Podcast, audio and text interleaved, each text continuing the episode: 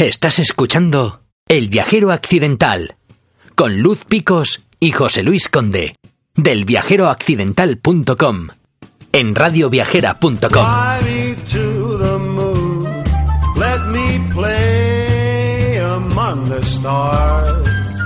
Let me see what spring is like on Jupiter and Mars. In other words,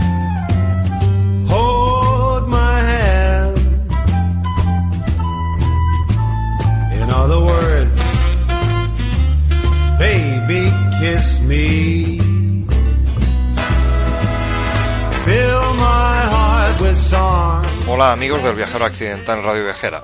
Hoy en este episodio de la temporada 3 en Radio Viajera vamos al Cáucaso, donde se encuentran Europa y Asia. En concreto vamos a tener con nosotros a Ketevan Huskivatse, Keti, que es de Georgia. Nos lleva a un recorrido por este fascinante país que aúna mar, montaña, amplias zonas monumentales y muchas cosas por descubrir, ya veréis.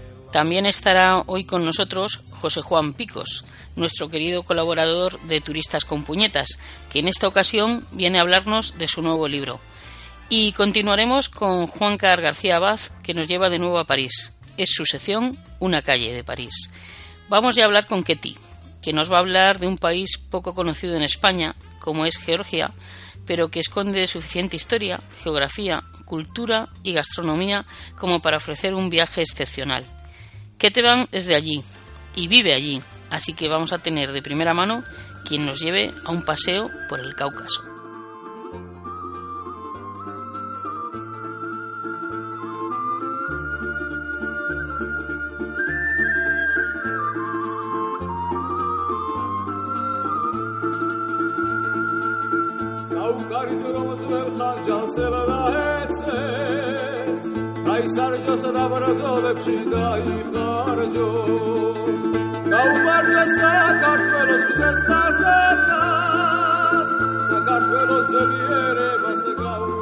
Hola, ¿qué te van? Eh, que bueno, que te vamos a llamar Ketty. Eh, ¿Qué tal estás? ¿Lista, ¿Lista para guiarnos por este paseo por Georgia? Hola, muy buenos días a todos. Saludos desde Georgia, José. Muchas gracias por invitarme a guiaros por el paseo georgiano. Solo espero hacerlo bien. seguro, seguro que sí, seguro que sí.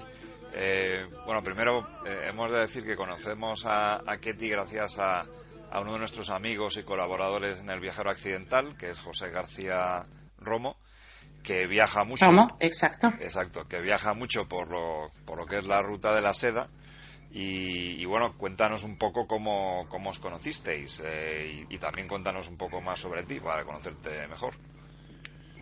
Bueno, soy Ketty Guskivadze, tengo un apellido imposible casi de pronunciar para la mayoría de los hispanohablantes, pero esto no me impidió a que hiciera la carrera de Filología Hispánica en la Universidad Estatal de Tbilisi.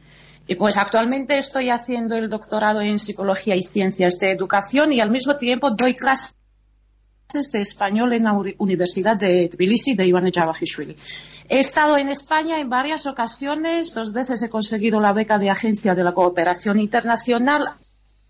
Han sido siempre estancias cortas, pero lo suficiente para quedarme enamorada de España. Y en cuanto a José, pues lo conozco de un amigo mío de colegio, Levan, que es aficionado al montañismo y que había conocido a José en uno de sus viajes, pero fuera de Georgia. Y como se hicieron buenos amigos, lo había invitado a Georgia. Sí, sí. Pues, eh, si no me equivoco, intentaron subir a uno de los picos del Cáucaso, creo que a Uspa, y de vuelta a la capital, pues Levan le había organizado una sorpresa a José grabándolo en el plató de Canal 1 de Georgia. Y yo hacía de periodista entrevistando a José en castellano. Bueno, eh, José y yo también somos amigos y aquí estamos con ganas de volver a verlo pronto. Saludos a José. Muy bien, sí, sí, porque José colabora con nosotros, eh, ha hecho eh, algún programa, algún episodio con nosotros, también la sección Sí, del sí. viajero aventurero, o sea que, exacto, un saludo desde aquí a, a José, desde luego. A José. Sí, sí. Eh, Ketty, antes de, de entrar a recorrer Georgia, nos gustaría que nos situaras eh, un poco en tu país, eh, porque. Georgia está como a caballo Ya. de dos continentes, ¿no? ¿Dó- ¿Dónde Ex- la sitúas tú? ¿En Europa Exacto. o en Asia? Bueno, la verdad es que es una pregunta muy complicada, José, porque geográficamente pues entra en el- está en el Mar Negro y en el Caspio. Al sur tenemos fronteras con Armenia, Azerbaiyán y Turquía y al norte con Chechenia y Rusia.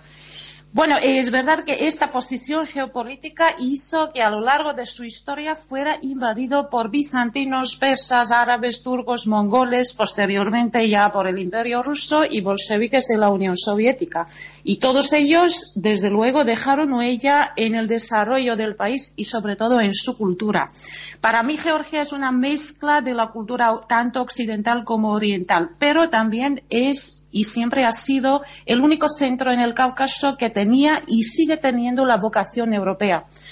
Porque siempre hemos defendido los valores europeos, creo yo, y hemos luchado por conservar la cultura cristiana dentro de esa área eh, geográfica y tenemos mucha aspiración de volver a la familia europea. Muy bien, muy bien. Y, unido a eso, eh, también Sí. para situarlo en el tiempo, a situarla en el tiempo a Georgia, ¿no? Porque si es un país que, bueno, que ha sufrido, ¿no? Podríamos Ajá. decir en su historia, ¿no? Al estar un poco rodeado de, de otros grandes países y de grandes imperios, pues le ha costado Sí. ser un, un país independiente. Ay, ¿no? sí, te perdí, desde luego. Bueno, la historia reciente, eh, para mí, solo para mí, eh, realmente empieza con la caída de la Unión Soviética, ¿no? Y en 1991 Georgia por fin logra la restauración de su independencia y empieza a dar sus primeros pasos como un país independiente. Pero los conflictos bélicos con Rusia pues han demostrado que todavía nos queda mucho para alcanzar la verdadera independencia. El último conflicto fue en 2008 y como consecuencia de ello el 25% casi se ha quedado bajo la ocupación rusa. Pero también tuvimos algunos logros en la política, por ejemplo, la llamada Revolución de las Rosas de 2004, cuando el gobierno de Shevardnadze fue sustituido por una fuerza pro-europea y como, como consecuencia de esto, Georgia hoy día forma parte, es como miembro asociado de la Unión Europea y los ciudadanos pueden moverse por la Unión Europea sin el visado.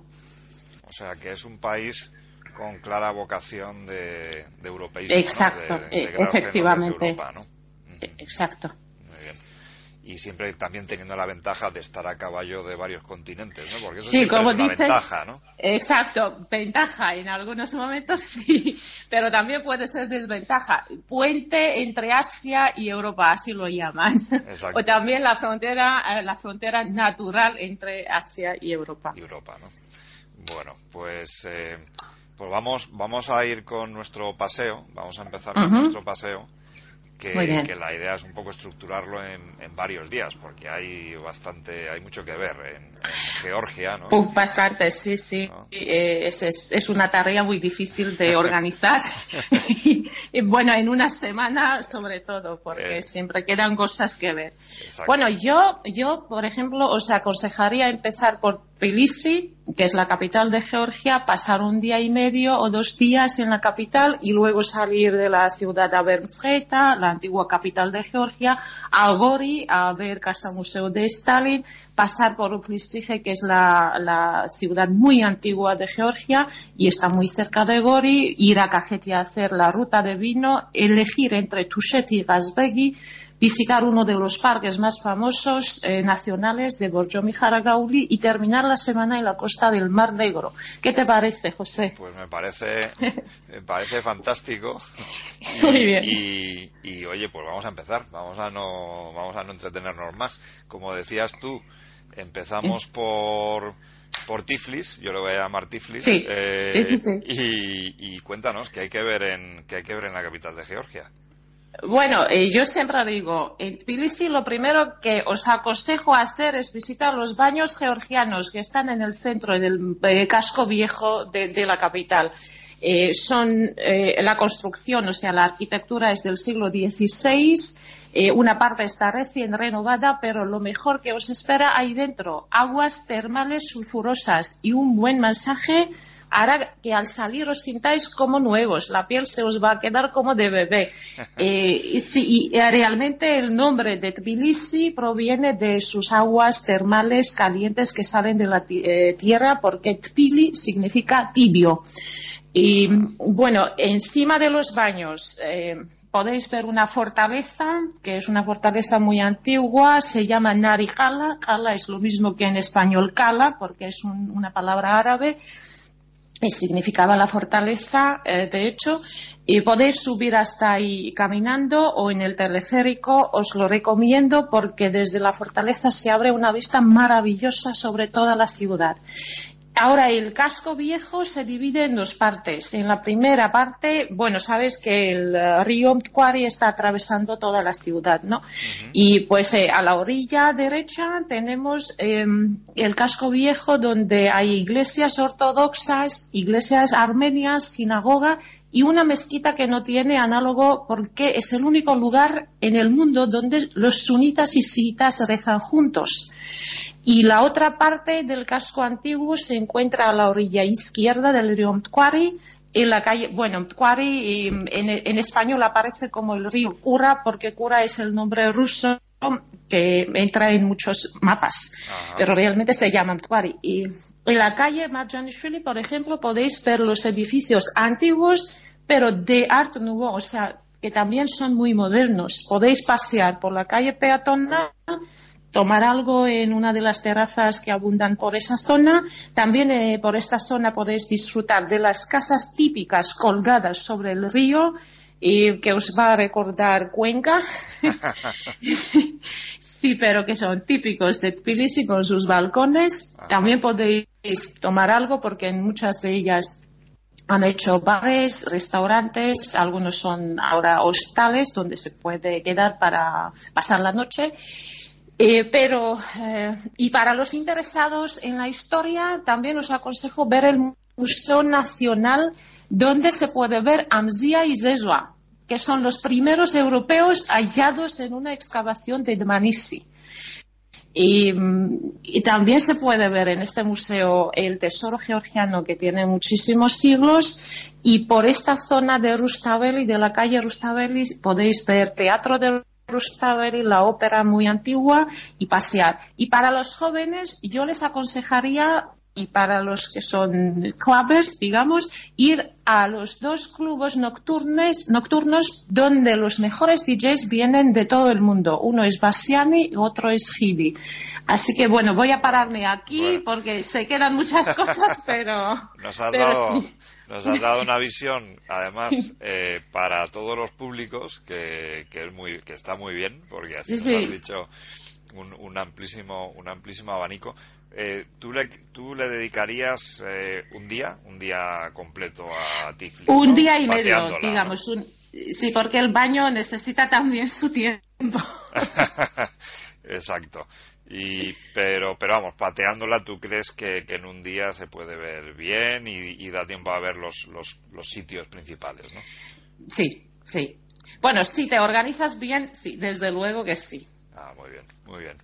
Y, y como nos decías, a partir de ahí, pues ir a, a otros sitios. Nos hablabas de, de Metzgeta, que es la antigua capital, de Cajeti, donde nos Exacto. vas, a- nos, nos vas a hablar de vinos. Vamos, que hay más sitios, ¿no? Tusheti, Kasbegi.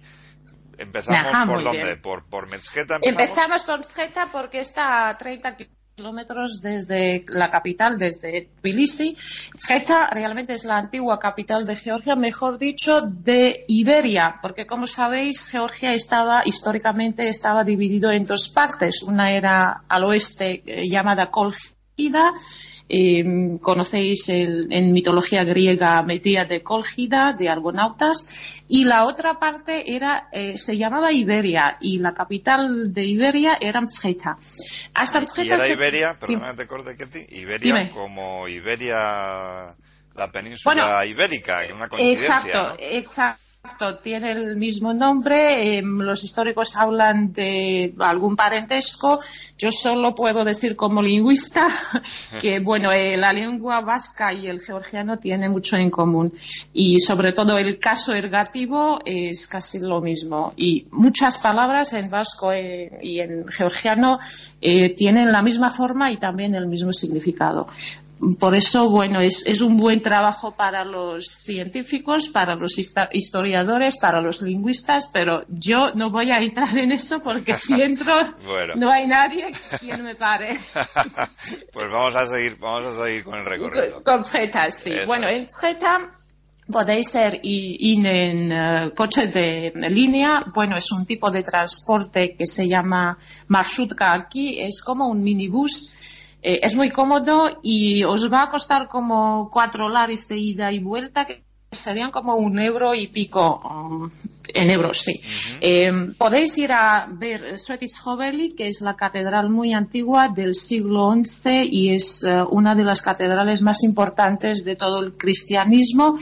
Pues ahí cerca eh, podéis pasear por el casco viejo de Mzheta y subir a Juari, que es la iglesia más antigua de Georgia y pertenece al siglo VI.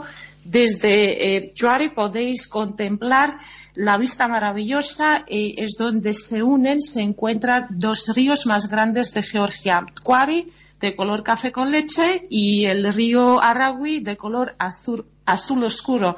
Y realmente el pa- panorama es magnífico, es maravilloso. Pues de Mzheta eh, también podríamos ir a Gori. Mm, Gori, eh, de todos los españoles que vienen aquí, y siempre me preguntan por Gori, por Casa Museo de Joseph Jugashvili, conocido mundialmente bajo el nombre Stalin. Sí, bueno, ahí podéis ver su casa museo, también el vagón blindado en el jardín en que viajaba él mientras estaba viajando por la Unión Soviética. Y yo siempre les aconsejo a los españoles que van a Gori eh, que pasen por Upristije, que está a 13 kilómetros de la ciudad de Gori. Es la ciudad muy antigua, pertenece a- a- al año 1600 antes del Cristo y es una ciudad eh, en rocas. Y actualmente tenemos las casi 200 cuevas eh, restauradas y abiertas a los visitantes.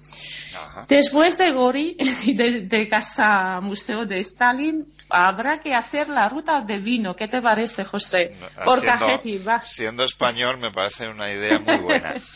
Sí, bueno, porque Cajeti también está cerca de Tbilisi. Eh, podéis ir en coche, em, en un taxi. Un taxi aquí no cuesta mucho, eh, costará como 30 euros por toda esa zona. O en coche de líneas o en autobús que van a salir muy barato.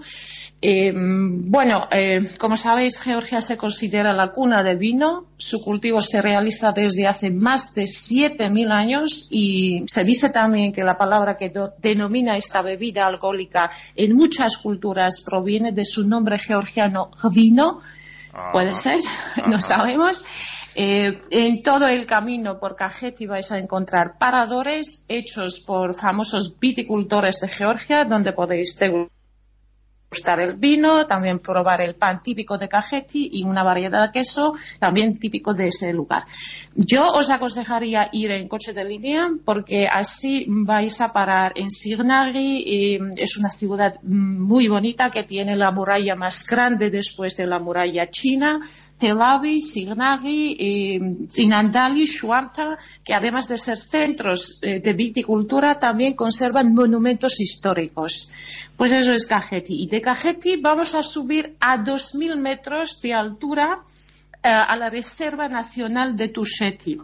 Este es un lugar maravilloso que me encanta porque tiene vistas maravillosas y además promociona el ecoturismo. En sus bosques viven muchos animales que corren peligro de extinción. El único problema es que a Tusheti solo se puede ir en transporte adecuado. No todos van debido a la mala condición del camino entre los pueblos de, de Tusheti. Y es una zona que conserva las ca- casas típicas y las torres típicas de, de Tusheti. Pero como una alternativa a Tusheti os propongo Hasbegi. Que también está a 2.000 metros de altura, está más cerca de Tbilisi, se puede ir tranquilamente en coche o en autobús, en coche de línea o en autobús. Os va a costar como 25 dólares, que serían 8 euros eh, correspondientes. Eh, y bueno, como he dicho, Gazbegi está a unos 180 kilómetros de Tbilisi y cerca de la frontera con Rusia. Eh, podéis disfrutar ahí de las vistas maravillosas de las montañas que realmente dejan sin aliento. Eh, hay un hotel muy bonito, eh, Hotel Gazbegi Rooms, y en la terraza podéis eh, tomar algo, vinito o café y también contemplar de las vistas o subir hasta la Trinidad de Gergeti, que es una iglesia preciosa en la cima de una de las montañas de. O sea, Pues eso tú, es- ¿qué nos podrías, digamos, decir, podríamos hacer como eh, Mesgeta, Cajeti sería un día y Tusheti podría organizarse con otro día y luego irse a Kazbegi, ¿no? Yo diría que Msgeta y Gori eh, un día, pero Cajeti necesita otro día más. Ajá. Y como eh, una alternativa, os propongo Tusheti y Gazbegi para hacer eh, un día, o sea, una excursión de un día. Vale, o sea que estamos hablando de, de estos recorridos probablemente es como un día para cada cosa, ¿no? Realmente Exacto, exacto. Necesita un día para cada cosa porque hay mucho que ver. Por tal como nos lo estás contando, es que hay muchísimo que ver realmente. Eh, te, te queríamos preguntar, eh, sabemos que Georgia también tiene una naturaleza espectacular. Entonces, a quien Ya. le guste Eh, el aire libre, actividades de, de deporte o de trekking, ¿dónde recomendarías tú que se puede ir? Eh, pues en Borjomi, eh, por ejemplo, porque en Georgia tenemos parques nacionales, eh, como sabéis, son varios, como Basuovani, el Parque Nacional de Kolkheti, pero el más famoso es el Parque de Borjomi, Jaragauli, que ocupa un por ciento de todo el territorio del país y la in- infraestructura del parque permite organizar y realizar las actividades como el senderismo, rutas a caballo, visitas de estudio de diferentes duraciones, porque dentro del parque existen refugios donde también los turistas pueden pasar la noche incluso. Y este parque se distingue por albergar una biodiversidad endémica tanto de fauna como de flora. Y también es posible hacer por el río Mtquari, rafting, por ejemplo, que está muy de moda aquí. Sí, sí. Y muchos, y muchos eh, extranjeros vienen para hacer una, un descenso de, por el río Mtquari. Ajá. Y, y ya para, para mostrar que, que hay un poco de todo, porque geográficamente eh, tiene una amplia variedad, eh, está el mar, ¿no? Está el mar negro, eh, que le da un toque, diríamos que cuasi tropical a Georgia. ¿no? Exacto, Eh, exacto. A, a- dónde nos llevarías tú para, para ver el mar en Eh, Georgia? Eh, bueno, eh, para los que tengáis el mar Mediterráneo sería un poco difícil aconsejaros, pero voy a intentar. Pues mm, los que quieran descansar en una tranquilidad en familia, por ejemplo, les aconsejaría ir a Quariati, Gonio o Sarfi, que son pueblos pequeños al lado de Batumi. Pero para la gente que quieren disfrutar y descansar y pasarlo bien al mismo tiempo, pues Batumi realmente ofrece muchas diversiones. Primero, que Batumi arquitectónicamente, o sea, la arquitectura de Batumi eh, tiene su encanto, sobre todo las casas viejas que están recién renovadas, de verdad eh, merecen una, una atención especial. Eh, no me gustan mucho los recién eh, construidos, pero, pero se hace una mezcla interesante, creo. Ajá. Y lo que a mí me encanta es que durante todo el verano se celebran en Batumi festivales de jazz, pop, folklore eh, y vienen artistas de talla muy grande de todo el mundo. Hemos tenido a Enrique Iglesias, a Joaquín Cortés en Batumi y, y Ah, incluso a Julio Iglesias. Ah, sí. muy- Bueno, Julio ha estado en todas partes. Claro. Sí, sí, sí. Y incluso nuestro presidente habló con él en castellano. Eso también Ah. era un logro. Bueno, bueno. Y- pero realmente el tesoro de Batumi para mí es sin duda el parque botánico de la ciudad, donde hay que subir en, en minibús turístico hasta la cima de la montaña y luego bajar caminando y hacer fotos que van a quedar, yo os aseguro, maravillosas, porque realmente es un lugar maravilloso. Pues eso en cuanto a Batumi. Muy bien, fenomenal. Y, como, y como hemos hecho un recorrido tan intenso, pues esto hay, hay que coger fuerzas, ¿no? Entonces, y aparte nos interesa mucho cuando visitamos un sitio saber qué se puede comer por allí, ¿no? Hemos, Ya. hemos hablado de vinos, pero, pero claro, toca y es imprescindible hablar de, de, de, de qué se puede y cómo se puede comer por Georgia. Sí. Bueno, eh, Georgia es un país donde, eh, como dicen los españoles, es un país donde se come y se reza, porque sí? si algo si algo se construye son eh, se abren los nuevos restaurantes o iglesias. Ah. bueno, como sabéis, bueno, el vino georgiano ya es conocido por todo el mundo. Tenemos más de 400, eh, 400 especies de uvas y de ahí viene toda esa diversidad de vino también. Pero el hachapuri, eh, no sé si os suena el nombre, eh, fue reconocido, por ejemplo, como el primer plato entre los 100 más exquisitos de todo el mundo. Hachapuri mm, se parece a pizza, pero cuando lo dicen yo me enfado porque no tiene nada que ver con pizza realmente. Sí, y aquí tenemos una variedad de hachapuri que se diferencia por regiones, porque cada región georgiana tiene su propio hachapuri. A mí y me encanta eh, el mío de mi región, claro, Sí, sí, que es sí. hachapuri y meruli. Y luego tenemos jinkali, que es otro tipo de plato típico georgiano, que son como bolas de masa de harina que lleva dentro carne picada y caldo. Eh, se parece un poco a dum- dumpling de chino, eh, Sí. pero y pilmeni también, pero es más grande y tiene, tiene otro sabor.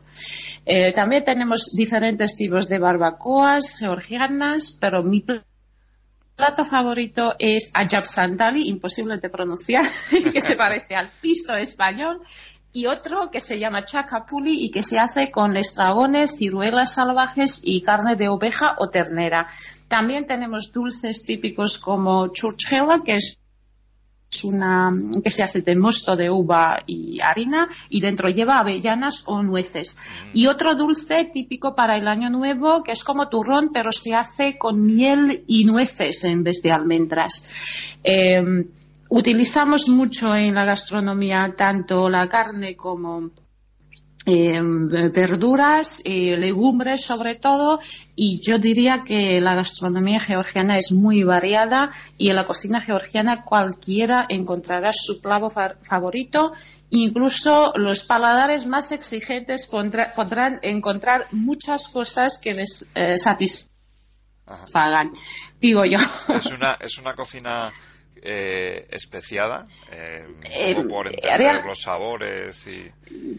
Bueno, los españoles dicen que algunas cosas son típicas mediterráneas, pero una parte, porque tenemos otra parte que mm, eh, quizá pertenece más a la cultura oriental y, y esa mezcla hace que la gastronomía realmente es muy variada. Por ejemplo, hay una hay un plato que se llama gufta y es típico albondigas, por ejemplo. Tenemos eh, jamón también eh, que se hace de cerdo, pero el jamón georgiano es ahumado, por ejemplo. O sea, hay de todo, hay de todo. Muy bien. Y, y lo, lo que es más importante, a muy buen precio. Ah, eso, eso siempre es muy importante para viajar claro. Y, y la relación calidad-precio. Pues, eh, pues bueno, Getty, la verdad es que eh, ha sido un placer. Tenemos que ir terminando, que nos gustaría seguir Igualmente. paseando por, por Georgia, pero ha sido un placer. Esperamos que con este paseo hagamos que, que más gente vaya y visite tu país. Eh, Ojalá. Y, y bueno, como, como dominas el español perfectamente, pues ha sido muy fácil poder, poder llegar a conocer más de Georgia. Muchas gracias, muchas gracias otra vez por invitarme, José, a vuestro programa y espero veros ya en Georgia. Eso es, Besos. exactamente. Muchas gracias. Besos.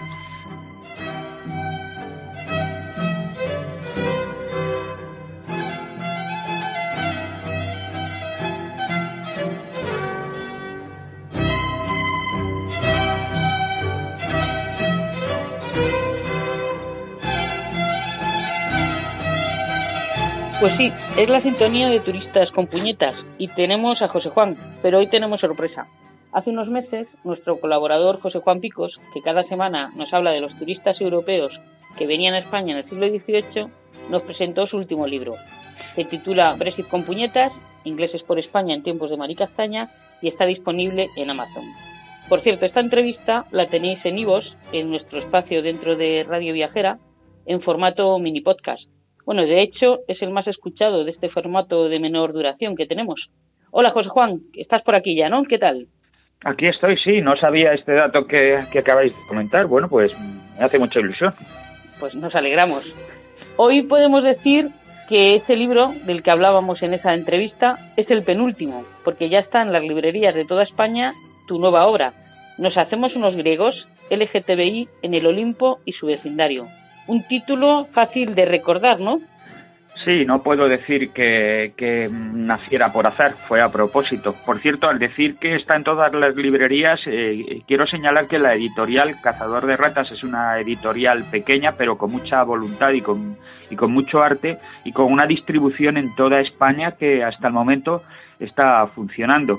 Y en cuanto al título, pues sí, el libro se divide en siete partes, además de una introducción mitológica e histórica bajo una idea, que es que eh, todo está en los mitos. Mm, dependiendo del día que alguien escuche este podcast, eh, ya en los propios días de la semana estamos invocando a dioses griegos. Si es el jueves es a Júpiter, si es el miércoles a, a Mercurio, si es el viernes a Venus, Afrodita, si es el martes al dios de la guerra, si es el lunes a la diosa de la luna. Es decir, los mitos no han muerto, siguen con nosotros y siguen en nuestro lenguaje. Y esa es la idea básica del libro. Luego también están en el, eh, en el apartado LGTBI. Y el libro se divide justamente en siete partes, lesbianas mitológicas, gays, transexuales, bisexuales, travestidos, intersexuales y asexuales. Eh, ahí aparecen eh, y esto es lo que le da al libro una, un toque blasfemo, porque mucha gente ya me ha demostrado que está muy en contra, pero ahí aparecen Artemis, Támiras, Tiresias, Heracles, Aquiles, Dioniso, mm, Hermafrodito, Estia y muchos personajes más de la, de la mitología greco-romana. ¿Cómo se te ocurre esta idea, pues Juan? Pues la idea en realidad me la dio la conservadora de la Art Gallery de Manchester hace algo más de un año. Iniciaron una experiencia de descolgar un cuadro para denunciar la cosificación de la mujer en el arte, pero creo que eligieron un cuadro erróneo, que fue Hilas y las ninfas. Hay, por ejemplo, un cuadro de Safo semidesnuda, también pintado por un hombre que quizás les hubiera venido mejor. Y digo que fue un tiro errado porque Hilas y las ninfas representa justamente, dicho así a la pata la llana, la violación por parte de siete mujeres, las siete ninfas que aparecen en el cuadro, de un menor homosexual. Luego no me parece que fuera la mejor elección para denunciar justamente la cosificación de la mujer en el arte. Y ahí nació la, la idea de hacer un catálogo mm, de los personajes LGTBI en la mitología griega.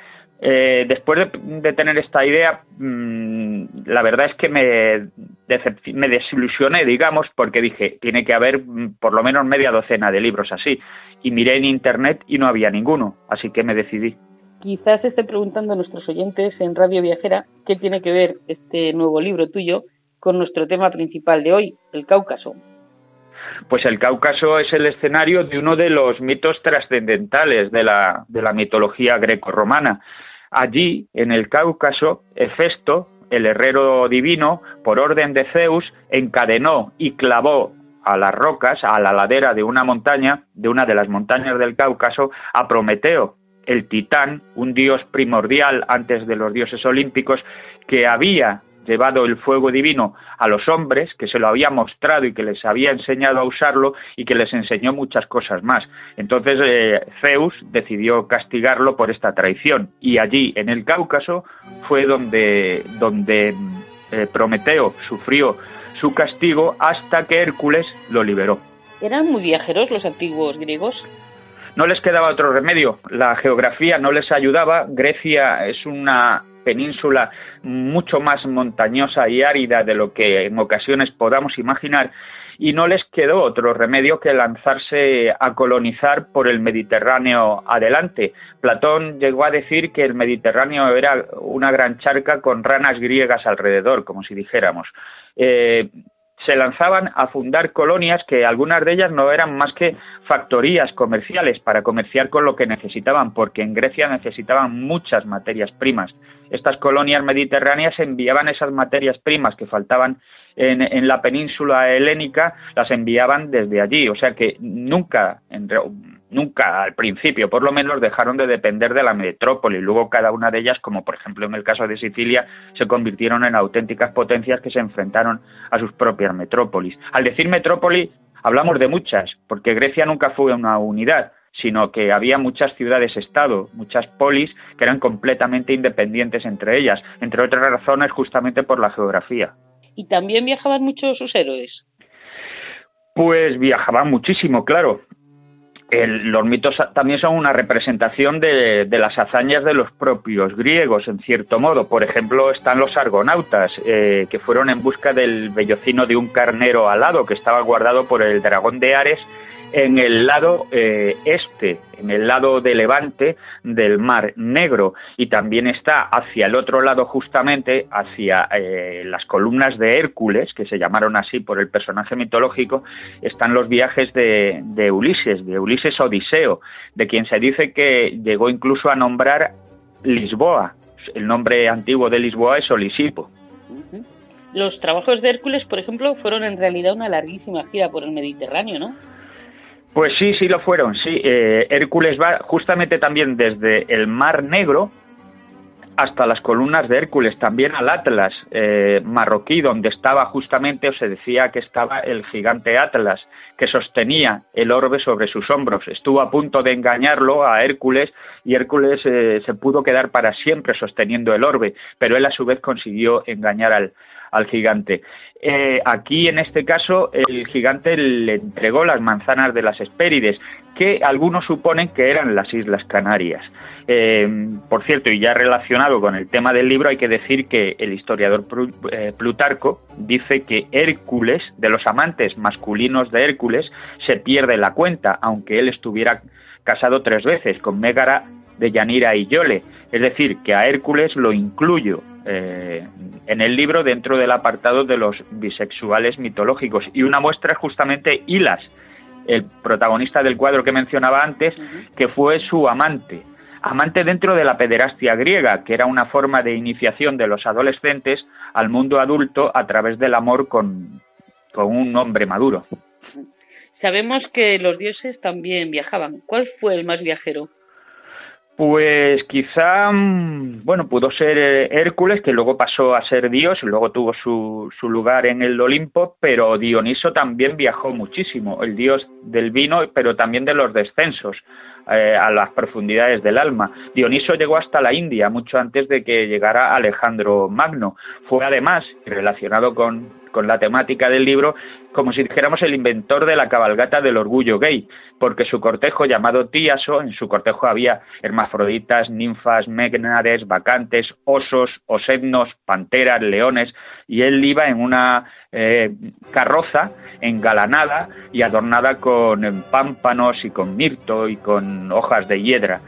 Y en Grecia, cuando se celebraban las fiestas de Dioniso, esas mismas carrozas circulaban, por ejemplo, por las calles de Atenas y desde las carrozas los que iban arriba se burlaban del público y el público se burlaba de ellos, todo en un ambiente festivo. Pero sí, Dioniso viajó mucho hasta la India e incluso bajó al infierno a buscar a su madre. También Hércules bajó al infierno a buscar al cancerbero y Odiseo, cuando estaba perdido por el Mediterráneo, bajó a consultar al, al augur Tiresias para que le hablara de su futuro y le diera indicaciones. Y siendo un pueblo tan viajero, tenían un patrón de los viajes. Claro, el dios Hermes, que se cubría con el pétaso, el sombrero de los viajeros y que tenía unas sandalias aladas y que llevaba en la mano el caduceo, que es la vara de, oliva, de olivo con las dos serpientes enroscadas, que es el símbolo del comercio pero también era el, patrón de los ladrones y de los correveidiles, de los mensajeros, lo que lo hace también patrón de, mi gremio, de los periodistas. Volviendo otra vez, eh, no, me, no, salgo de, ese, de esa vía, al libro, eh, Hermes, por ejemplo, tuvo un, un amor homosexual que fue Crocus. Eh, murió por accidente, eh, estaban lanzándose un disco y Hermes, con tan mala fortuna que Hermes le dio en la sien a Crocus y lo mató. Entonces de su sangre creó una planta. Esa planta es lo que hoy conocemos como azafrán, cuyo nombre científico es Crocus sativus. Ajá.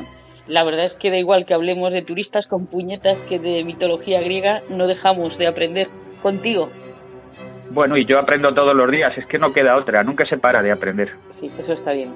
Muy bien, José Juan, pues nos encanta tu nuevo libro, ya nos hemos hecho con él, por supuesto, y esperamos que, que tengas muchísimas ventas y que disfrutes, eh, que disfrutemos casi los lectores tanto como tú has disfrutado escribiéndolo. Pues eh, sí, la verdad es que lo he disfrutado mucho y no solo por mí, sino también por la editorial, que recuerdo que es Cazador de Ratas y que es una editorial muy voluntariosa, que hace muy bien su trabajo. Eh, me gustaría recordar que tiene distribución eh, nacional y que se puede encontrar en la propia el libro en la propia editorial, en su página web, siempre en papel, no hay versión electrónica, en, se puede encontrar también en las librerías Nobel, en la Casa del Libro, en la Central, en el Corte Inglés, incluso en Carrefour y pronto en FNAC. Y queríamos añadir que la edición nos parece bastante cuidada, nos ha gustado. Sí, a mí también me lo pareció y además eh, la han adornado de un modo de un modo sorprendente para mí, sí. Con mucho gusto, sí. Bueno, pues lo dicho, mucha suerte. Pues muchas gracias. Y hasta dentro de siete días. Hasta dentro de siete días. Una calle de París. No es tan solo oro lo que allí perdí. Una apuesta al corazón. Nunca juegues si solo queda cono. Y ahora hay una habitación. Con un cuadro y un colchón. Una calle de París.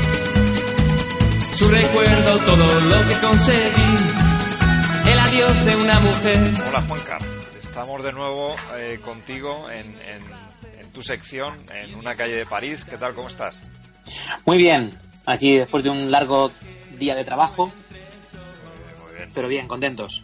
Perfecto, encantado de, encantados eh, todos los oyentes y nosotros en el Viajero Accidental, eh, en Radio Viajera, de, de, volver a hablar, volver a hablar contigo. ¿A dónde nos vas a llevar hoy, Juan Carlos? Bueno, hoy nos vamos a ir a la zona de los grandes bulevares, a esa París de la moda, la París elegante, la París de las tiendas, pero una París con un pasado un tanto macabro, ciertos rincones que a día de hoy son el lujo de la ciudad, pero que no siempre fueron así. Ah, bueno, bueno, pues descúbrenos, descúbrenos. Bueno, muy buen lugar para empezar este paseo es enfrente a uno de mis edificios favoritos que tiene París, que es la Ópera Garnier. Si miramos justo de frente de, de este edificio, lo que vemos o a lo que nos recuerda es a la, al fondo de un templo romano. El arquitecto, Charles Garnier, lo que hizo fue eh, mezclar estilos, mezclar materiales para conseguir un edificio único. Él decía que no quería una sala de espectáculos simplemente, sino que quería eh, un templo para la música. Y lo consigue, porque tanto por fuera como por dentro, la ópera Garnier es increíble. Él se va a Versalles para inspirarse en el interior de aquel palacio y intentar eh, imita, imitar algo así para, para su ópera. Y lo consigue. Por dentro es de esos edificios que te dejan con la boca abierta, igual que la galería de los espejos de, de, Versalles. Pero aquí es cierto que hay que intentar ubicarnos un poquito en el tiempo, porque para entender la ópera hay que entender la gran reforma que vivió París. Allá por mediados de 1800, Napoleón III, el sobrino de Bonaparte, eh, desarrolla lo que se llama el Segundo Imperio y Francia intentaba volver a ser una de las grandes potencias mundiales y para ello había que tener una capital a la altura. Entonces Napoleón III le encarga al barón Haussmann la reforma de la ciudad. En apenas 25 años pusieron patas arriba París, creando avenidas y bulevares de la nada, como lo que es la avenida que queda a nuestra espalda, que recorreremos, que es la avenida de la ópera. Esa calle nace de la nada en la ciudad. Arrasaron por medio con lo que había para tener una gran vía, una gran arteria de comunicación entre el Museo del Louvre, que eran los aposentos de Napoleón III y la Ópera Garnier. Sí, sí. Fue reformar toda la ciudad en apenas 25 años desde mediados de, de 1800. Bien, bueno, si ponemos eh, la Ópera Garnier a nuestra espalda, vamos a caminar con edificios de piedra a los lados, monumentales, con tejados negros, y caminando por la calle de la Ópera llegamos a la Rue de la Paix. Ahí doblamos hacia la derecha y al fondo vemos eh, una mítica plaza parisina, la Place Vendôme, muy famosa porque en el centro tiene una columna eh, dedicada a Napoleón Bonaparte y el que está en la cima vestido a la romana es el propio emperador. Esta columna recuerda mucho a la columna de Trajano, que cuenta como en una cinta enrollada al poste todas las eh, batallas y victorias del emperador, en Roma de Trajano, en París de, de Bonaparte. Bien. Y en la Place Vendôme sí que es cierto que en pocos lugares del mundo uno puede estar rodeado de tanto lujo como en esta plaza. Tenemos de un lado Chanel, Dior, Louis Vuitton, Dubai, está también el Hotel Ritz, es de esos lugares en los que todo el lujo te, te rodea. Se concentra, se concentra. Se concentra ahí. si hay un lugar lujoso en París es esta Place Vendôme. Tiene un detalle curioso, que es que también aquí está el Ministerio de Justicia. Uno de los edificios es el Ministerio y justo en la parte izquierda de la puerta del Ministerio, anclado a la pared, hay una placa de mármol con una acanaladura en medio, es del tamaño exacto de un metro. Y justo encima de la línea, eh, encima aparece la, parada, la palabra metro, labrada en el, en el mármol. Y es que estamos ante un metro patrón. El sistema métrico se desarrolló en París durante la Revolución Francesa y la forma de explicarle a la gente el nuevo sistema de medidas fue colocando estos metros patrón por toda la ciudad. La gente llegaba hasta aquí con una cinta y podía saber cuál era el, el metro. Y eh, esta plaza conserva uno, uno de ellos todavía. Juan Car, con estas cosas que nos cuentas, pasear por París es que es otra cosa. Cambia, ¿verdad? Cambia mucho, cambia mucho, sí, sí. Hay otro detalle de la plaza, un tanto más macabro, que es que esta plaza que hoy nos rodea de lujo, que está decorada por todas partes, durante la Revolución Francesa también tenía otro apodo. Se llamaba la Plaza de las Picas. Y es que aquí se clavaban unas picas de unos dos metros de altura y encima se colocaba la cabeza de los guillotinados. Era un poquito una especie de paseo de la fama del, del terror que ocupó la, la Place Vendôme de París, antiguamente Plaza de las Picas, durante la Revolución. Estos lugares con un poquito más macabros, que yo os decía. Sí, sí, sí. Bueno, ahora continuamos hacia la calle Rivoli. Es una calle preciosa porque es una calle porticada y comunica la parte este con la parte oeste de la ciudad al norte del río. Es muy especial porque los últimos combates para liberar la ciudad en la Segunda Guerra Mundial, entre el 24 y el 25 de agosto de 1944, tienen justamente lugar en esta calle. Y continuando por ella, alcanzamos lo que hoy es la Plaza de la Concordia, una de las más bonitas de París, también muy famosa por algunas películas como El diablo se viste a la moda. Una de las escenas en las que Anne Hathaway tiraba el teléfono a una de las fuentes es justamente aquí, en la Place Vendôme. Y si en la. Perdón, la Plaza de la Concordia. La Vendôme es de donde venimos. Exacto. Si en la Place Vendôme nos rodeaba lujo, en la Plaza de la Concordia nos rodean monumentos. Desde aquí, parándonos en el centro, hacia un lado el Arco del Triunfo, hacia otro la Torre Eiffel, hacia otro la Asamblea Nacional, hacia otro el Museo del Louvre, hacia otro lado eh, la Place Vendôme de la que venimos, la Iglesia de la Madeleine. Es un lugar en el que pongas los ojos en la dirección en la que los pongas, vas a encontrarte monumentos por todas partes. Pero también es un lugar con un pasado un tanto macabro. Eh, justamente en el centro de la plaza se ubicó la principal guillotina de París. Estamos en el lugar en el que Luis XVI, María Antonieta y otros tantos miles fueron guillotinados durante la, la Revolución Francesa. Hay un momento muy trágico que en Francia se llama el terror, cuando la guillotina más se usó, en 1793 y justamente después de ese terror digamos que los franceses se dan cuenta que han abusado de la guillotina y es cuando se le cambia el nombre a la plaza y se le pone Plaza de la Concordia con la idea de ahora vamos a llevarnos todos un poquito mejor y hablemos más de las cosas y usemos menos la guillotina. Sí, sí, sí, exactamente, exactamente. Y, y desde ahí, ¿hacia dónde nos, nos dirigimos? Desde aquí, bueno, en cuanto al, al obelisco, hay que recordar un poquito su, su antigüedad, sobre todo. Estamos ante 3.000 años de historia. Esto que vemos acá lo mandó el, el faraón Ramsés II para su templo de Luxor y hoy lo tenemos colocado en el centro de la Plaza de la, de la Concordia, que tiene una función eh, no muy práctica, eh, pero la tiene. Funciona de reloj de sol. París al año tiene muy poquitos días soleados, pero en el suelo de la plaza hay unas líneas que con la proyección de la sombra podemos ver la hora, la hora solar. Bien. Y también desde la plaza, mirando hacia el noreste, podemos ver dos grandes palacetes, el Hotel Gillón y el Hotel de la Marine, y entre ellos dos, al final del todo, se ve un templo romano. No es un templo romano, es una iglesia católica, la iglesia de la Madeleine, pero por fuera es idéntico al eh, templo romano de Nimes. Iba a ser una iglesia barroca, pero pasó lo mismo, se quedan sin fondos, la terminan en época de Napoleón Bonaparte, y a Bonaparte, que le encantaba la cultura romana, lo que encarga es que lo terminen con forma de templo romano. Y es muy curioso por eso, porque por dentro es una iglesia barroca. Y esa calle que comunica justo la Plaza de la Concordia con la iglesia de la Madeleine es la Royale, que tiene dos de esos locales, dos de esos restaurantes más conocidos de la ciudad. Uno es el Maxims, este restaurante eh, de estilo Art Nouveau, que tiene incluso un museo dedicado a ese estilo y que era el favorito del alto mando eh, alemán durante la Segunda Guerra Mundial.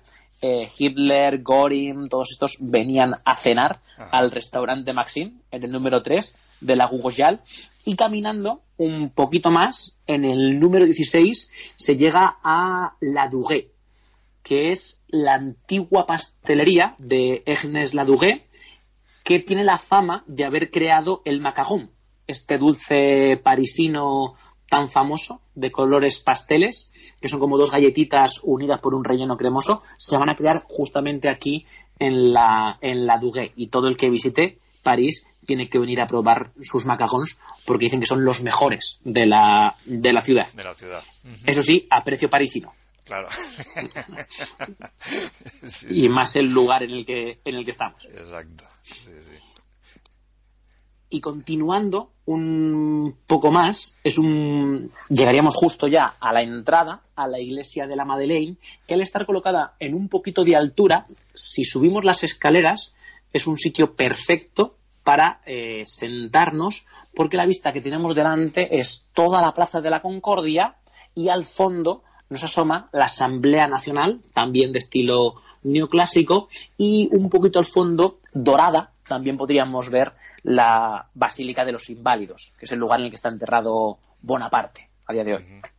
Correcto, correcto. Y, aquí, pues yo creo que es un sitio perfecto para sentarnos y, y meditar, pues cuál va a ser nuestra próxima aventura contigo, ¿no? En una calle de París. Eh, nos vamos a, vamos a ir más que meditando, vamos a ir intentando adivinar cuál va a ser la siguiente, ¿no? Que nos traerás. Por supuesto, nos quedan muchas calles por recorrer en la ciudad y muchas cosas, muchas historias que contar. Perfecto. Y, y las recorreremos contigo y, y nuestros oyentes, los viajeros accidentales, eh, estarán encantados de poder recorrerlas contigo. Bueno, pues hasta la próxima, Juan Car. Muchas gracias. Hasta la próxima. Chao.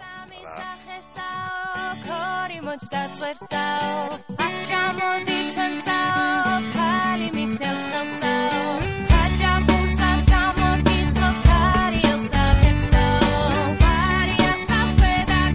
Hasta aquí nuestro episodio de hoy, en el que hemos recorrido el Cáucaso con Keti Huskitbatse, espero haber pronunciado mínimamente bien para que nuestro invitado me perdone, un auténtico descubrimiento este país entre Europa y Asia.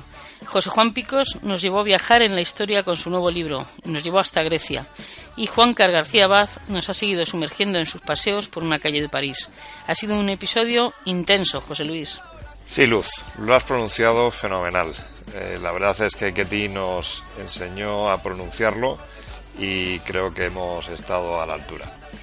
Sí, ha sido un episodio muy variado, desde el Cáucaso pasando por la historia a París. Ya sabéis que con nosotros, el viajero accidental en Radio Viajera, se disfruta del mundo de los viajes en todas sus facetas.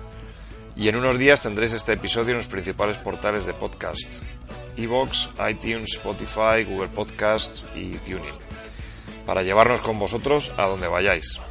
Hasta dentro de siete días, viajeros accidentales.